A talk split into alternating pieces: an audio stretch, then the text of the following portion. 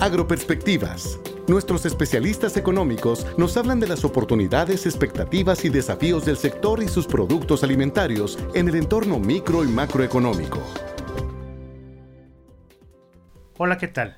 Es probable que recientemente hayas escuchado decir que el futuro de la alimentación en el mundo está en el mar, y en particular en el sector acuícola, y es que en su reporte del Estado Mundial de la Pesca y la Acuacultura, la FAO señala que para el año 2030 el 60% de los productos para consumo humano directo provendrán de la acuacultura. En nuestro país, uno de los productos acuícolas y pesqueros más emblemáticos es sin duda el camarón, en los últimos años, la tasa de crecimiento de la producción de cultivo de camarón ha superado el crecimiento de la producción de captura, ya que de acuerdo con la información de la FAO, la producción mundial de camarón en el año 2016 fue de 8.6 millones de toneladas, de las cuales la acuacultura aportó el 60% de esta producción mundial.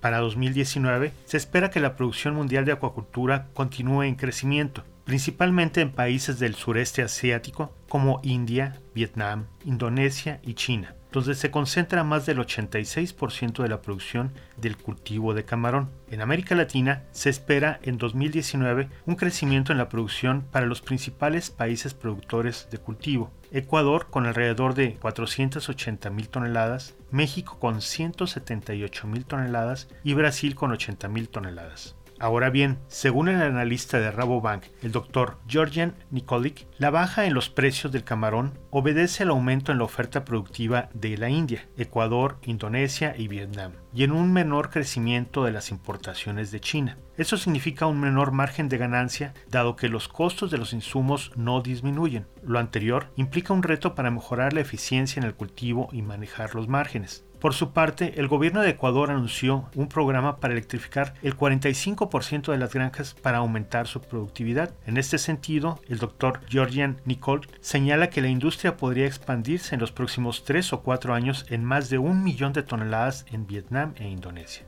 A octubre de 2018, el Servicio Nacional de Pesca Marina de la Agencia de Administración Nacional Oceanográfica y Atmosférica, la NOAA, del Departamento de Comercio de los Estados Unidos, señala que las importaciones de camarón crecieron 4.8%, pasando de 540 a 566 mil toneladas acumuladas al mes de octubre de 2017 y con respecto a 2018. En este mismo año 2018, el 36% de las importaciones las abastece la India. Indonesia aporta el 16%, y Tailandia el 15%. Ante el incremento en la oferta de la India, Estados Unidos aumentó su consumo con un camarón más barato. El precio implícito de las importaciones disminuyó un 8.4%.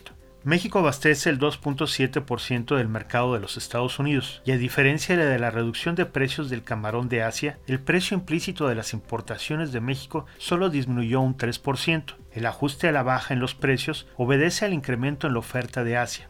Para 2019, los precios continuarán ajustándose ligeramente a la baja, pero seguirán siendo precios atractivos comparado con los precios mínimos históricos registrados en 2009. La producción de camarón en México presenta una tasa media de crecimiento anual de 1.6% entre 2008 y 2018, al pasar de 196 a 229 mil toneladas respectivamente, con lo cual la producción nacional del crustáceo alcanzó un nuevo máximo histórico. El 71% proviene del cultivo y el 17% de la captura de alta mar y el 12% de la pesca ribereña. Pese a esta importante recuperación en la producción acuícola, la participación de México continúa siendo modesta, con el 2.5% de la producción mundial y el 17.6% de la producción del continente americano, esto registrado para el año 2016. Ello, considerando el gran potencial para la producción acuícola con el que cuenta nuestro país y aunado la cercanía, preferencia y diferenciación del camarón mexicano en el mercado de los Estados Unidos, además del muy importante y creciente mercado interno de más de 187 mil toneladas de camarón.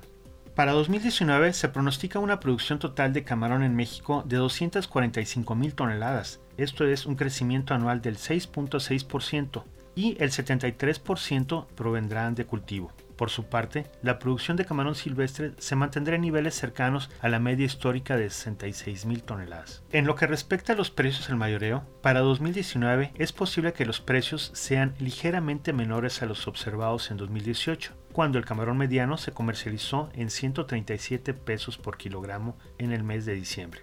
Para finalizar, es importante mencionar que la industria del cultivo de camarón en México requiere continuar su crecimiento para aprovechar las oportunidades de mercado y en este sentido, FIRA, entidad del gobierno federal originada en el Banco de México, apoya con productos y servicios financieros y técnicos el crecimiento y desarrollo sostenible del sector pesquero y por supuesto en el cultivo de camarón. Para Agroperspectivas Podcast les saluda Martín Telles Castañeda, especialista de la Subdirección de Pesca, Forestal y Medio Ambiente en FIRA y les invito a compartir sus opiniones y comentarios a mi correo institucional mtelles.fira.gov.mx. Este podcast es una producción de la Subdirección de Promoción de Productos y Servicios de FIRA.